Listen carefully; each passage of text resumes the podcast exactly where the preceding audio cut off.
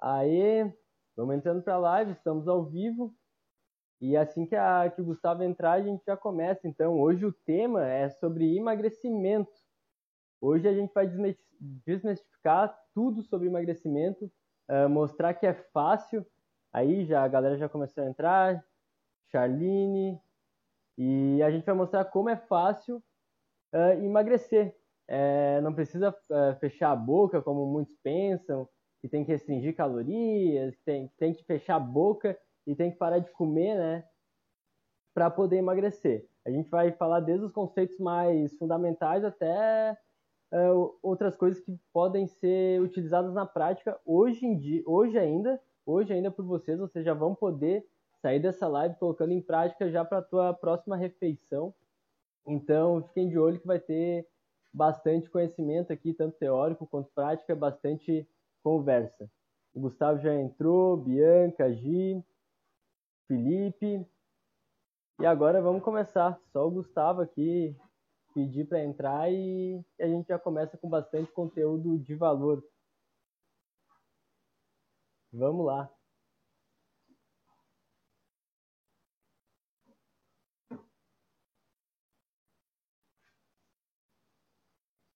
Bom, enquanto o Gustavo não entra, né? Vou continuando. Aqui, ó. Foi. E galera, caso tenha algum problema em, relação à internet, trave, ou então em relação ao áudio também, vocês avisem, tá? Avisem aí pelo chat, tá bom? E aí, Gustavo, tranquilo, irmão? Tudo Fala, bem, parceiro? João. Boa noite, como é que você tá? Tudo certo?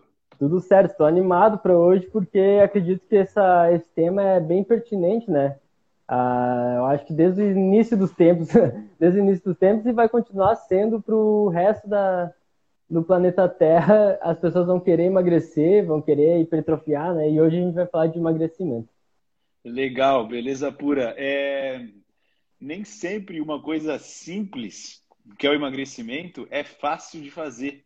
Então, a gente tem um, um problema, entre aspas, simples de ser resolvido, mas que demanda muitas vezes situações complexas, né? Desde metabolismo até adesão do do paciente a um contexto alimentar que emagreça, né? É, passando aí até por aspectos emocionais. E você é um cara aí que sempre também tem estudado é, comportamento alimentar, psicologia, coisa desse tipo para conseguir agregar no trabalho. Então, isso realmente é uma coisa muito importante para o nutricionista. Exatamente. E também tem a questão de patologia, né, Gustavo? Às vezes, quando o paciente tem alguma patologia, alguma outra coisa, também acaba se, uh, sendo um pouquinho mais complicado.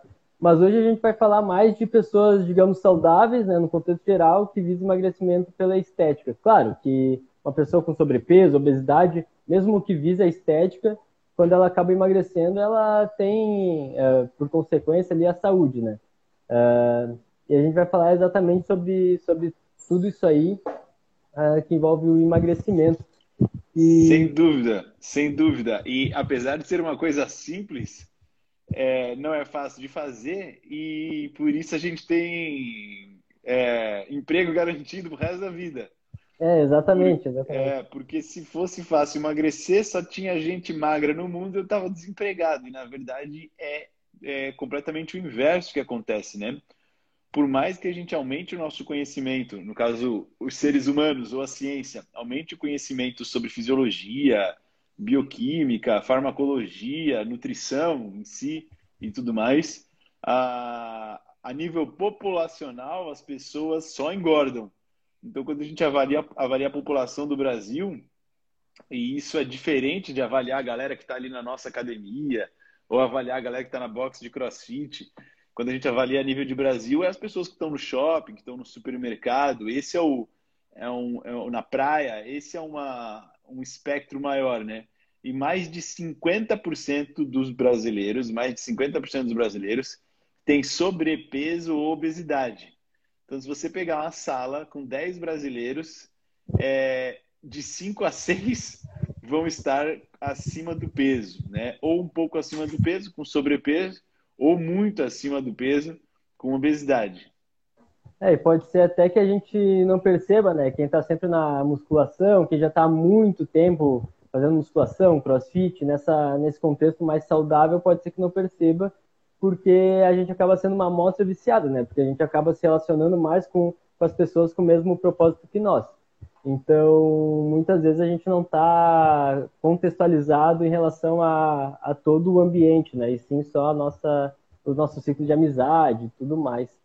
Sem e... dúvida, se a pessoa só anda com a galera do fitness, a galera da maromba, os crossfiteiros, ela vai achar que todo mundo faz dieta, ela vai achar que todo mundo toma suplemento e todo mundo, entre aspas, é viciado em treino. Mas é. isso não é o que mostra aí os dados populacionais, né? Exatamente. E outra coisa, né? Hoje em dia a gente tem muita informação e todo mundo é acessível a essa informação. E a diferença entre o profissional e as pessoas comuns, né? Porque essa informação está para todo mundo. A informação que eu tenho, que tu tem, está disponível para todo mundo, em livros, em artigos científicos, uh, em pessoas que divulgam essas informações.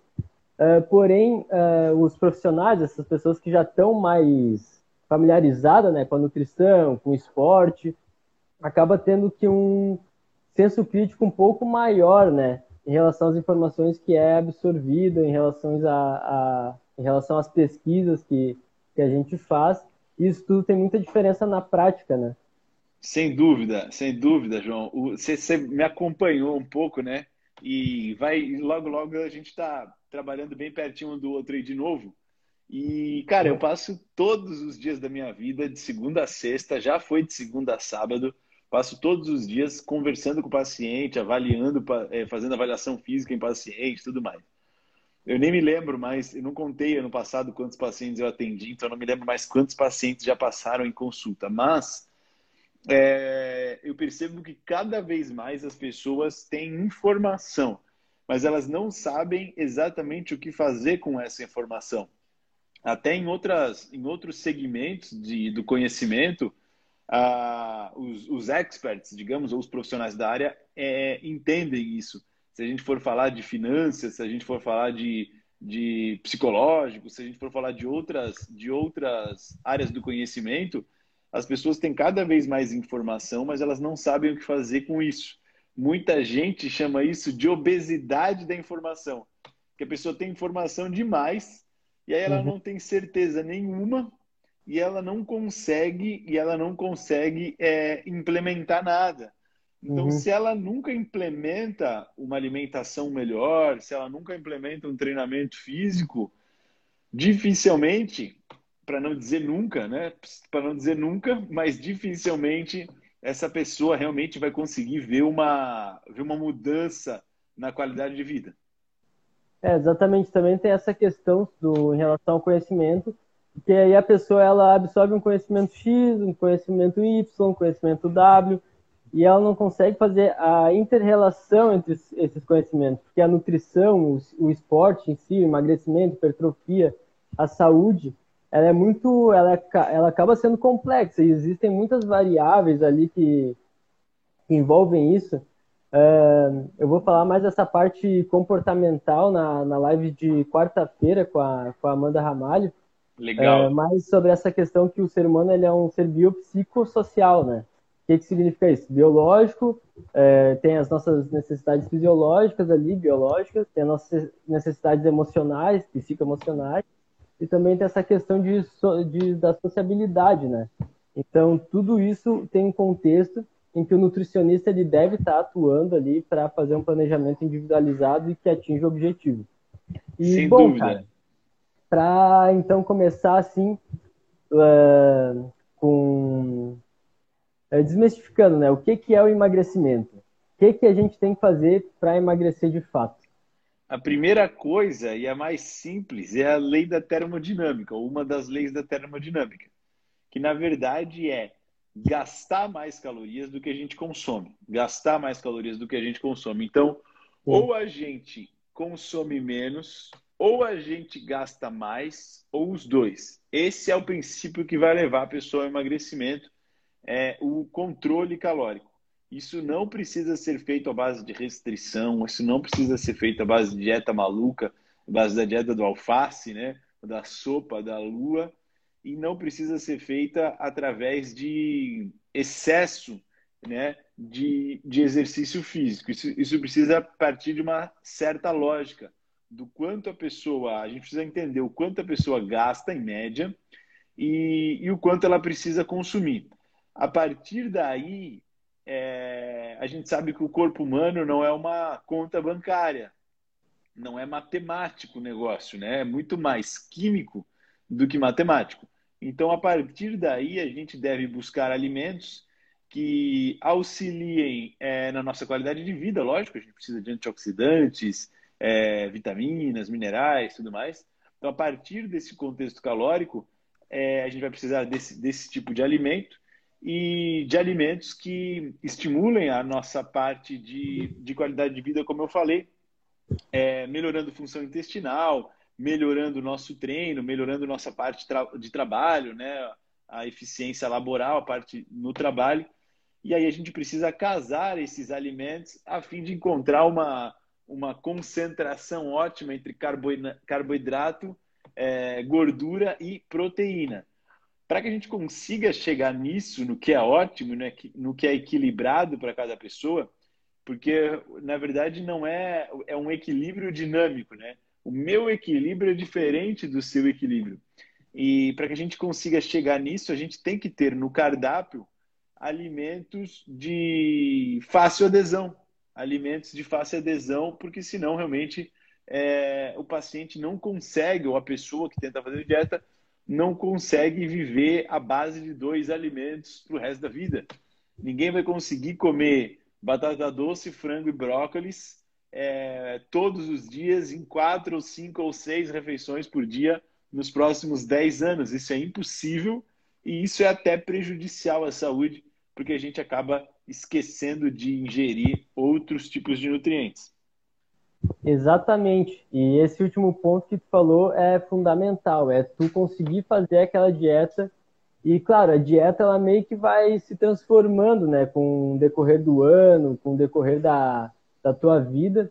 E não adianta tu fazer lá uma dieta de 30 dias, por exemplo, e aí depois dos 30 dias tu largar de mão. Ah, já atingi meu resultado e uh, já era. Vou largar de mão. Não vou mais estar. Tá... Antigamente era até utilizada a palavra regime, né? Que tem uma conotação bem ruim, um regime alimentar.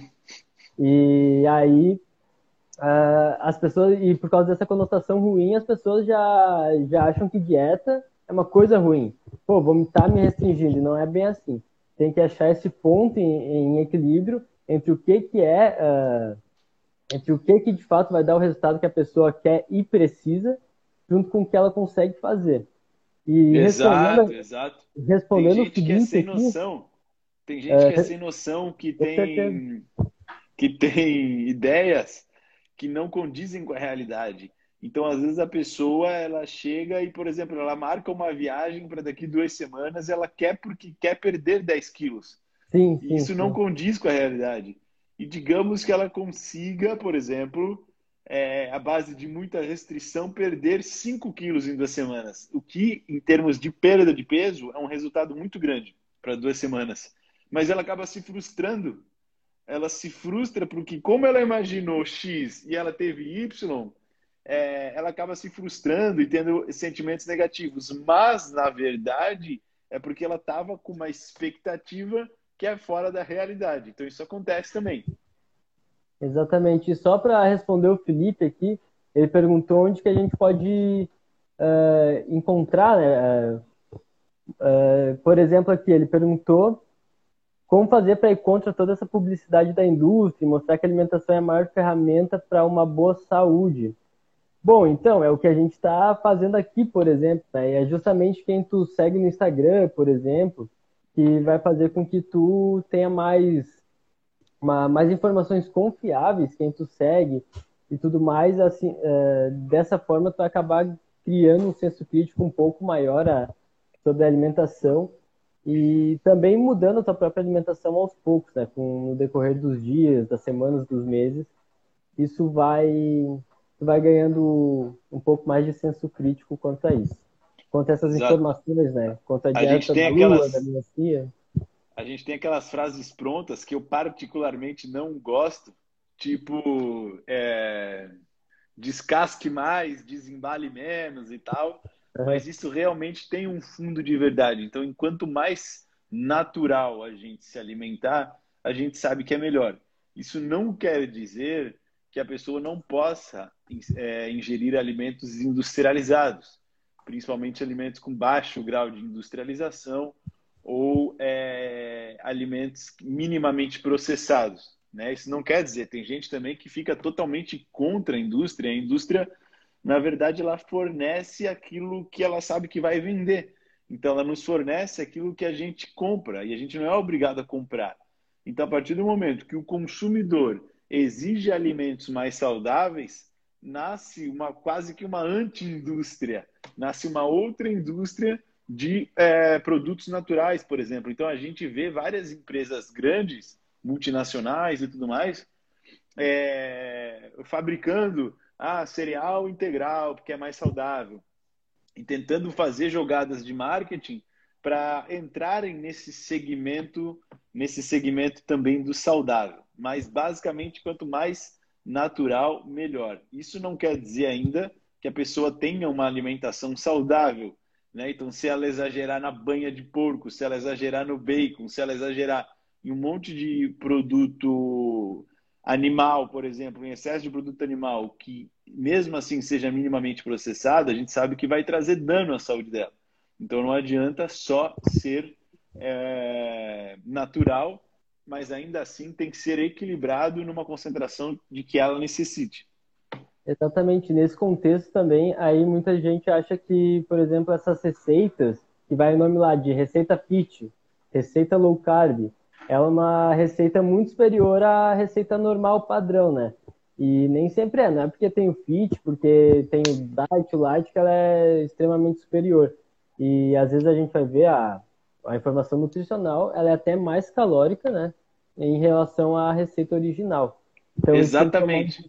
Tem, uns produtos, tem uns produtos, João, não sei se você já viu, que é a, o creme de avelã fit, o doce, o leite condensado Fit que uma empresa lançou e é, é tão ruim quanto um, um, creme de avelã ou um é, leite condensado fit, um leite condensado normal, né? Tão ruim em valor nutricional, porque eu particularmente gosto de doce, acho gostoso, mas é tão ruim no valor nutricional. Aí eu te pergunto, provavelmente esse produto, provavelmente não, com certeza esse produto é mais caro o gosto é pior e o valor nutricional é praticamente parecido. Então, mais vale comer o produto convencional. Mais vale comer o produto convencional numa quantidade adequada, que esse tipo de produto sempre vai ser uma quantidade pequena. Não adianta a pessoa querer tomar o leite condensado de, direto na lata, que não vai dar certo. Né? Mas numa quantidade pequena, é...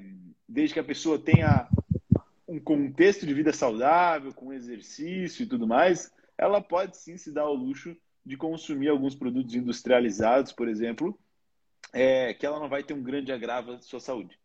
E dependendo até mesmo todos os dias, né? Em determinada quantidade, tomada esse contexto alimentar saudável, se, já que a gente está falando de emagrecimento junto de um déficit calórico bem calculado, então com certeza dá para encaixar sim às vezes não é interessante, mas às vezes dá para encaixar, é, principalmente quando o paciente é iniciante, assim, nunca começou, até mesmo para ela ter mais adesão à dieta.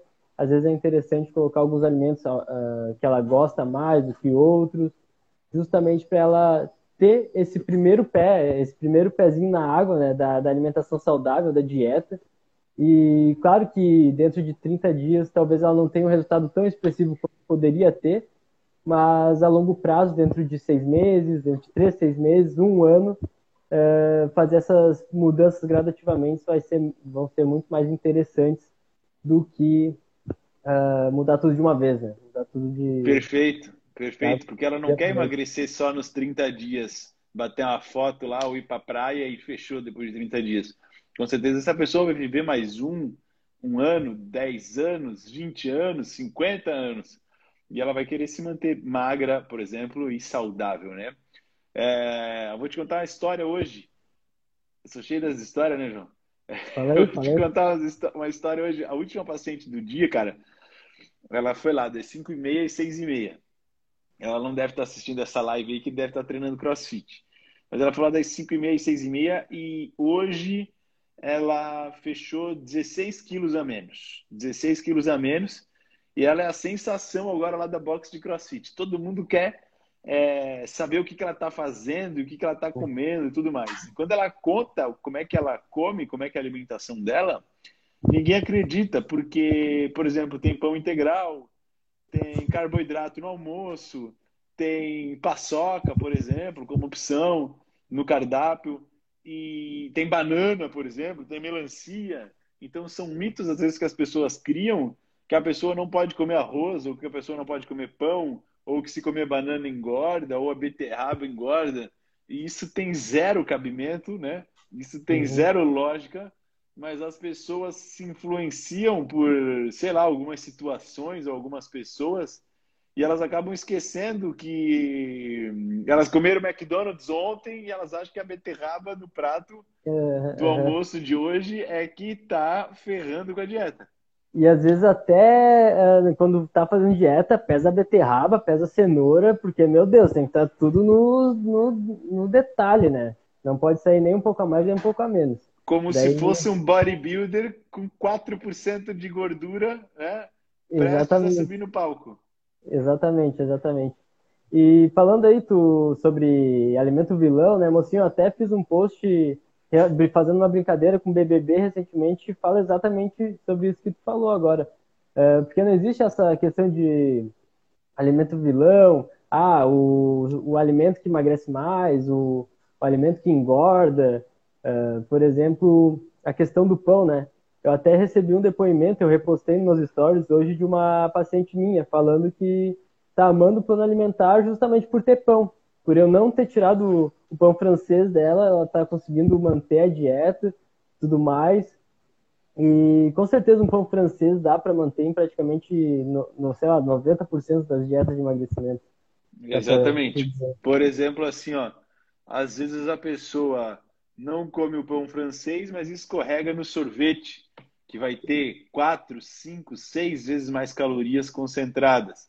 Às vezes a pessoa é, não come a fruta ali depois do almoço, mas acaba tomando cerveja o final de semana inteiro. Então, assim, às vezes a gente acaba, as pessoas acabam focando naquilo ou restringindo aquilo que não é necessário e, e, estourando naquilo que elas gostam mais, né? Consumindo aquilo que elas gostam mais numa quantidade muito grande, né? A, por conta de é, comportamentos compulsivos e dentre outros fatores, né? O que acontece muito também, João, você vai ver isso. Às vezes o paciente é, ele consome ali mil calorias na segunda, mil calorias na terça, mil calorias na quarta e ele está mal-humorado, totalmente descompensado, morrendo de fome, treinando mal, xingando Deus e o mundo porque ele está comendo muito pouco.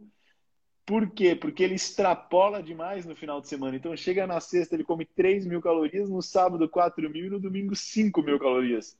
Então ele acaba engordando no final de semana e durante a semana ele emagrece ou ele desincha. Isso pode até acontecer mas às custas de o quê? De um péssimo treino, de uma péssima recuperação muscular, de, uma péssima, de um péssimo humor, às vezes de um péssimo sono, né? E aí ele acaba desnutrindo, porque aquilo que ele consome no final de semana geralmente são alimentos de baixo valor nutricional, né? Tem poucas vitaminas, minerais, fibras. Ele acaba desnutrindo, treinando mal e se emagrece desse jeito, é... fica mais predisposto à perda de massa muscular e tudo mais. Exatamente, né? E daí muitas pessoas às vezes optam pelo álcool destilado no final de semana achando que o álcool não tem caloria, né? Ah, se cerveja que engorda, então não vou tomar cerveja. vou tomar vinho, vou tomar destilado, e não é bem assim. Na tipo verdade, gin álcool... detox, né? Exatamente, tipo é, tipo, detox, vou tomar criatura... Não vou nem tomar energético. Ou a energético zero açúcar. A criatura mete uma taça de gin gigante, né? A taça de gin é. gigante e aí bota lá uma folha de biscos, né? Um alecrim, hortelã, bota uma folha de é, hortelã, bota uma folha de lar... uma fatia de laranja e acha que é o gin detox, né? Não que seja um crime tomar gin, tudo bem se a pessoa gosta, mas às vezes a pessoa toma achando que não tem caloria ou que tem pouca caloria e na verdade álcool tem destilada, mais calorias do que o carboidrato. É, na verdade, a bebida destilada é bem calórica. O gin tem aí quase 40% de álcool, alguns até mais de 40% de álcool. E principalmente se a pessoa ainda mistura com bebida com açúcar, né? Tipo tônica com açúcar, Red Bull tropical, que é um fenômeno, né?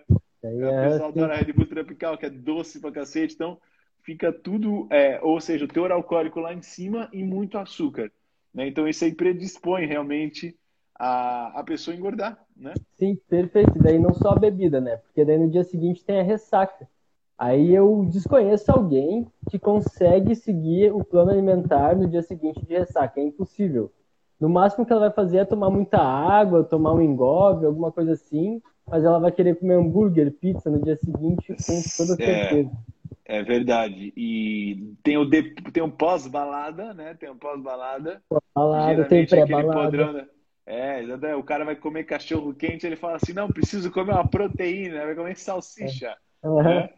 E, e além disso é o seguinte, a, o álcool tem um efeito deletério, sistema nervoso central, tem uma porrada de coisa, né? É, não que eu abomine o álcool, né? Eu também gosto de tomar um vinho e tal.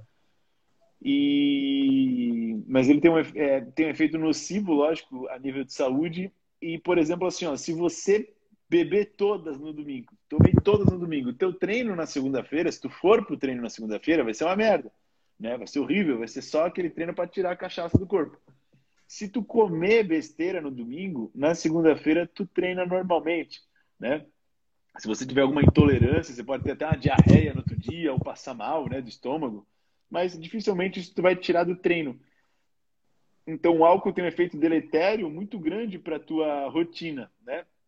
Ele te tira da dieta, porque você toma e aí e aí você fala aquela palavra, né, que todo mundo fala quando vai fazer alguma besteira. Então você toma a bebida e fala assim: "Ah, o nutricionista que vai para puta que pariu, eu vou comer o que quiser". Porque a pessoa tá bêbada, então você fura muita dieta, até por conta da ressaca no outro dia, que nem você explicou, e você treina pior ou não treina quando tem um consumo de álcool é frequente. E, e, às vezes até demora, né? Tipo, só vai treinar bem mesmo na quarta ou na quinta-feira, né? Tipo, custa tu se recuperar 100%. E, e aí na quarta-feira toma outra porrada. Um happy hour daí, happy hour é. da, da empresa. E a gente sabe que o treino é, de, é fundamental, né? Principalmente porque é, quando a gente está treinando, a gente pensa, pô, tô treinando, vou comer bem não vou gastar essa, esse meu treino à toa, né? Indo na pizzaria hoje, pedindo iFood hoje, pô, já treinei. Não deveria ser assim, né? Quando a gente não tá treinando, a gente daí sim que a gente deveria seguir mais a dieta. Mas... Exato.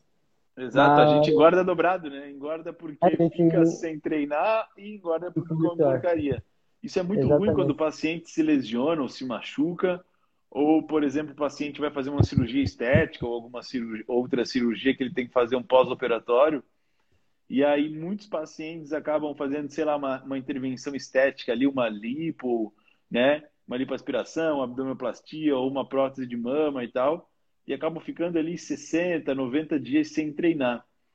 O que uhum. tudo bem, faz parte. O problema é que esses 60, 90 dias, muitas, muitas vezes a pessoa passa a tarde inteira comendo brigadeiro de panela. Né? Putz, aí quebra as pernas do nutricionista, né? É, daí volta, bah, daí tu que tem que se virar, né? E, e acontece que é justamente, por exemplo, uh, claro, em relação ao emagrecimento, o que mais importa é a alimentação. Mas o treinamento tem um fator chave aí, tanto na questão emocional, né, de, uh, motivacional, né, de, pô, tô treinando, então vou seguir a dieta quanto também fisiológico, porque o treino acaba te estimulando, acaba fazendo com que tu uh, tenha mais síntese proteica, faça com que tu mantenha a massa muscular uh, onde tu já conseguiu ganhar, né? Porque aí tu vai dar aquela reduzida corporal, é normal perder massa muscular, mas o treinamento faz com que tu uh, consiga manter um pouco mais. Essa Sem dúvida, muscular. bem mais. Bem mais, com certeza uh, a gente tem alguns estudos científicos que avaliam é, intervenção né, é, para o emagrecimento.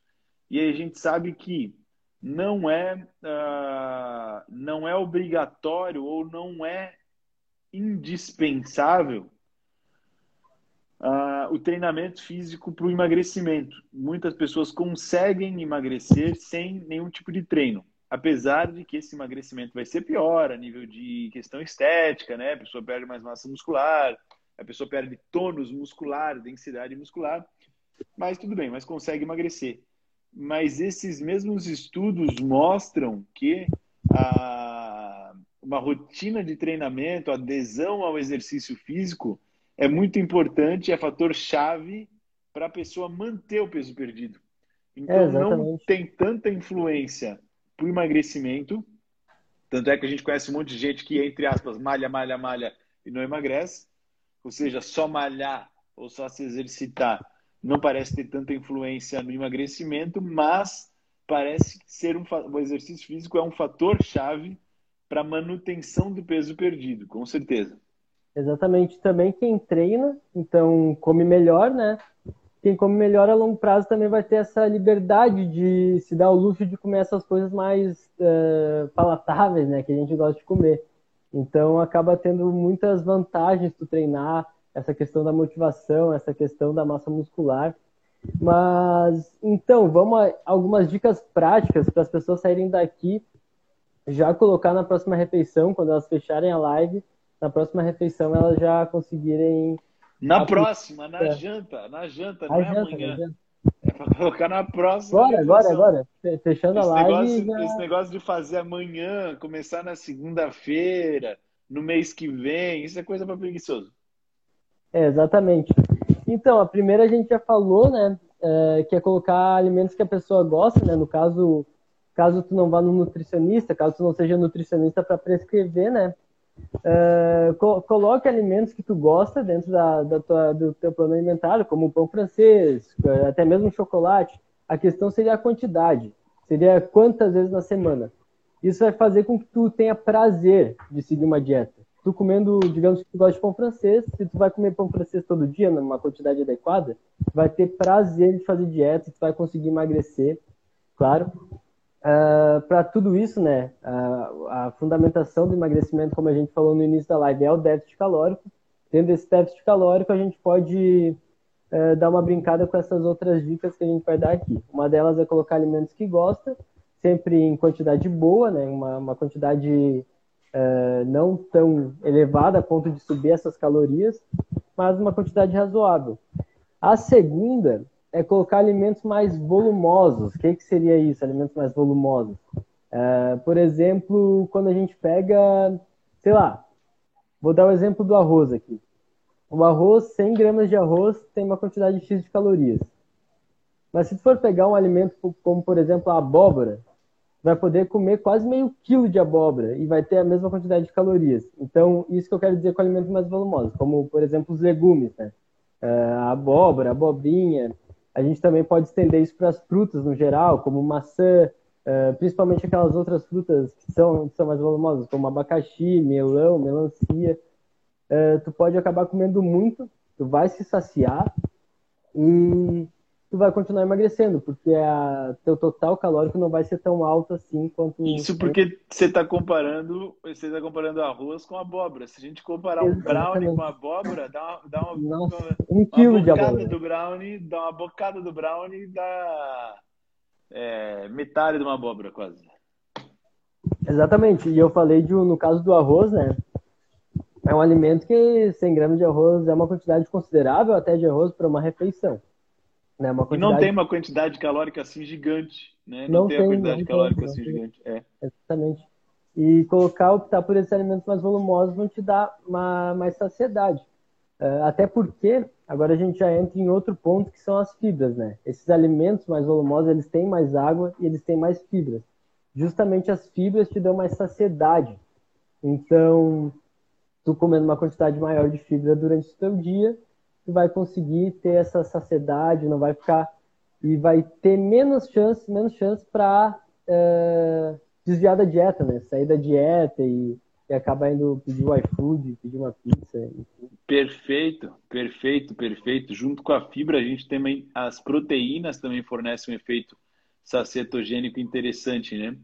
É, então a gente sabe que ter proteína em pelo menos quatro refeições do dia além de fornecer aminoácidos ali em quantidades adequadas, é, acabam tendo esse, esse, esse efeito sacetogênico, facilitando tanto a adesão na dieta, né, diminuindo os episódios de compulsão alimentar e mantendo também é, o estímulo ali da síntese proteica para que a pessoa, durante esse processo de perda de gordura, é, também consiga manter a massa muscular, que é um fator chave aí, principalmente no envelhecimento. Exatamente. O Felipe aqui falou uma coisa interessante. Um copo de suco de caixinha, provavelmente é aqueles copinhos de 200 ml, né, também, é igual ao de pão integral. Então, uma quantidade absurda de suco, ele já até tinha falado anteriormente, né, sobre suco. E o suco, ele, é, ele tem muita concentração. Ele é interessante usar na dieta, muito provavelmente só para as pessoas que querem mais ganhar peso, hipertrofia, né? E no caso de emagrecimento, é sempre melhor optar pela fruta in natura mesmo e tem essa, esse aspecto que eu falei que de ser mais volumoso. É, o suco não é proibido, o suco não é proibido, mas como o suco a gente usa a maior parte da polpa da fruta, joga a maior parte da fibra fora, que é como se fosse o bagaço da laranja, e usa a polpa da laranja. E a gente acaba concentrando demais os açúcares da fruta, frutose, sacarose, glicose, enfim. A gente acaba tendo um, um, um, uma bebida ali com uma quantidade calórica alta e que não possui um efeito para melhorar a saciedade. Então, por exemplo, é fácil pegar, às vezes, o paciente em consultório que, na hora do almoço, ele toma um copo de suco de laranja antes do almoço, toma um copo durante o almoço e toma mais um, tipo, depois do almoço, como se fosse tipo uma sobremesa, para adoçar a boca. E você tem três copos de suco de laranja numa refeição, tá? Então é lógico que isso vai é, fazer com que o paciente muitas vezes sinta que ele está comendo pouco. Poxa, eu como pouco, tento restringir e não emagreço, porque às vezes o que ele está comendo não gera essa, essa saciedade que ele precisa. É, exatamente. Daí por ser suco, né, algo natural, basicamente a gente pensa que é bom, né? Justamente aquela mentalidade de, de alimento vilão, alimento mocinho. Pô, é. é um suco de laranja, um suco de uva, pô, então é bom. E, e ele não é ruim, né? Mas ele também não é, é. bom.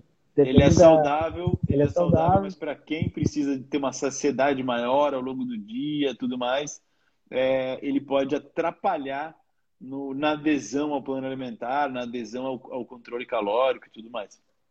Exatamente. Em relação à proteína que tu falou, uh, ele tem é muito interessante colocar elevar as proteínas, né, um, um pouco mais do que quando a gente vai fazer um processo de hipertrofia, justamente por essa questão de saciedade que a proteína gera, né? E não só, não só a questão de saciedade, mas também o efeito térmico do que a proteína tem, que é muito maior que o carboidrato e a gordura. O que, que seria esse efeito térmico, né, Gustavo? O efeito térmico dos alimentos é justamente o quanto que o nosso corpo gasta para metabolizar aquele, aquele macronutriente. E a proteína, a gente gasta mais calorias para metabolizar ela do que a gente gasta para o carboidrato ou para o lipídio. E Exato. Também... Nesse caso, o processo de metabolização, o processo de metabolização é a parte de digestão, de absorção, de, de é, transaminação dessas proteínas, que é pegar os aminoácidos e formar novas proteínas. Então, isso gasta caloria. E aí, realmente, a proteína acaba fazendo com que o corpo gaste mais calorias para metabolizá-la. Então é uma, é uma saída interessante aumentar Exatamente. o consumo proteico. Mas também é comum, então, é, porque muitas pessoas entendem isso, né, esse, esse mecanismo, essa, esse benefício da proteína. E é comum a gente ver as pessoas colocando a proteína lá em cima, absurdamente, e consumindo mais do que precisa. Porque a gente também tem que analisar é, o treinamento da pessoa quão bem ela está indo, quão bem ela quer continuar indo no treinamento, né? Numa restrição calórica a gente tem que restringir calorias de algum lugar, né? Da gordura, do carboidrato, da proteína. E às vezes colocar a proteína tão alta assim não não é não chega a ser tão interessante porque a gente tem que colocar um pouco de carboidrato. Em relação a assim, então a gente tem que também achar um balanço, né? Para colocar um pouco de carboidrato para a pessoa poder treinar bem e, e um aporte proteico com que não falte nada para ela, né? Em relação Exato. proteico. Os gringos que os gringos que fazem artig alguns artigos científicos e tal falando de proteína e tal, eles falam que as proteínas são overrated, tipo supervalorizadas. A gente de modo geral, a maioria das pessoas já ingere uma quantidade de proteína suficiente, O que acontece é que às vezes ingerem apenas uma ou duas refeições no dia, né? Ah, acaba tendo uma alimentação às vezes desequilibrada, mas de modo geral, para a maioria das pessoas, né, salvo alguns casos específicos, o consumo proteico é fácil de bater, né? Chegar ali em 2, 2.2 ou às vezes até um pouquinho mais de gramas de proteína por quilo de peso, não há uma dificuldade quando a pessoa consegue consumir ovos, consegue consumir laticínios, consegue con consumir ali é, carnes variadas e tudo mais. Exatamente. E também tem a questão que os alimentos vegetais, como o arroz, o feijão, já tem proteína. E se tu não contar as proteínas que tem em, em todos os alimentos, né, uh, vai estar tá cometendo um erro. Uh, porque proteína não é só alimento de origem animal. Perfeito. Então, uh, a gente já falou bastante, algumas dicas, né? E queria saber a tua opinião, então, diante de tudo isso que a gente falou, por que fazer uma dieta restritiva eh, por um período de tempo, uma dieta muito restritiva, né, que, que não tem, digamos, quase nenhum alimento que tu goste e seja justamente uma, uma restrição calórica bem severa, porque que ela não é tão eficaz quando a pessoa não está preparada, quando a pessoa não está acostumada a fazer dieta, que é praticamente Cara, 99% dos casos, né? É, exatamente. Até mesmo para a pessoa que já está acostumada a comer saudável, se ela tentar restringir ao máximo a variedade de, de refeições, a forma de preparo e tudo mais, pensando em comer cada vez mais saudável, tipo uma ortorexia, é, essa pessoa tende a também extrapolar. É, na verdade, o, se você conseguir se manter numa dieta restrita que gere déficit calórico, é, a princípio você vai emagrecer. O que acontece é que os fatores psicológicos influenciam demais. Então a pessoa tende a ter um, a, a, ela tende a ter uma descompensação na alimentação, né? Então ela tende a ter uma, uma ingestão calórica muito baixa num dia, comer muito pouquinho num dia e chegar no outro dia pedir uma pizza.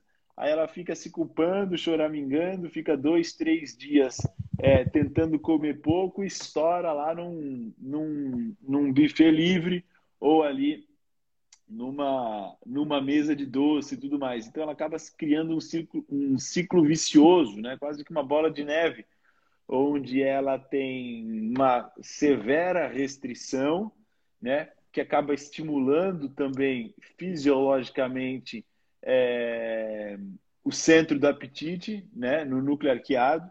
Então a gente tem um estímulo fisiológico forte também. Quando a gente acaba tendo uma ingestão alimentar muito baixa, a gente estimula a grelina, o corpo percebe que a gordura está sendo queimada, então a gente diminui a adiponectina, a gente diminui leptina, a gente estimula a grelina.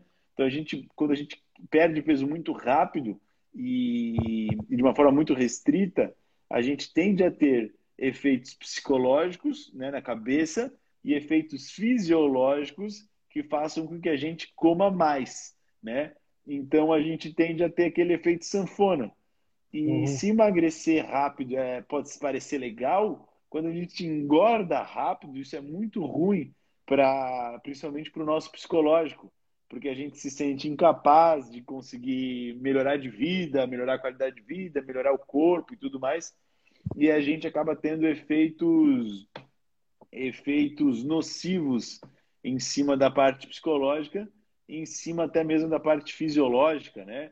É, aumentando hormônios é, orexígenos que estimulam a fome e diminuindo hormônios e neurotransmissores ali anorexígenos, anorexígenos que diminuem é, a fome. Mas, para a pessoa chegar naquele platô, digamos assim, ou para a pessoa ter uma diminuição do metabolismo, leva muito tempo. Então, às vezes a pessoa fala assim: ah, quando come muito pouco, o metabolismo baixa.